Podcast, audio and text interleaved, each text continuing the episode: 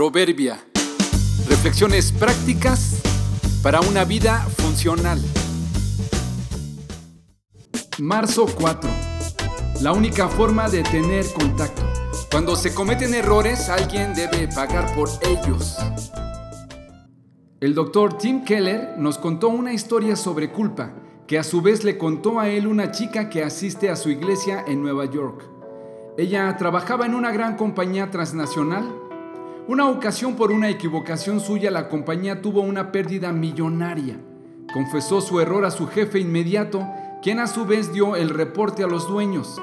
Lo sorprendente de la historia es que su jefe, en lugar de culparla por su grave falta, se culpó a sí mismo diciendo que el problema había sido suyo, por no haberle dado el entrenamiento suficiente, por lo tanto ella era libre de cualquier culpa.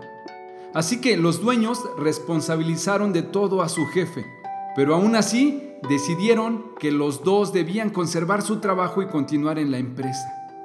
Ella quedó impresionada por el acto tan noble que la salvó de ser despedida.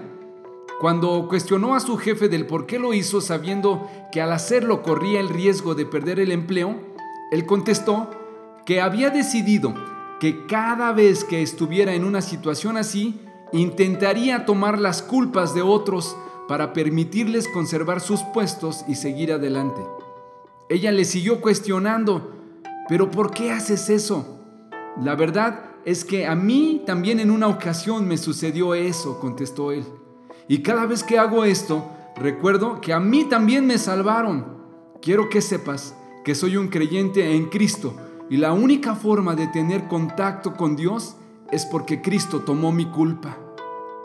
Ese arriesgado acto despertó en ella un interés por conocer la iglesia a la que él asistía y hoy es una convencida creyente en Cristo.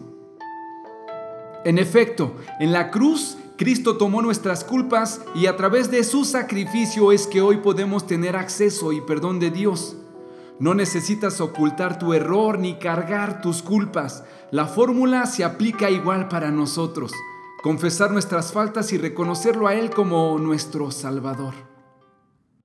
Porque Cristo murió por todos los pecados una vez por todas, el justo por los injustos, a fin de llevarlos a ustedes a Dios.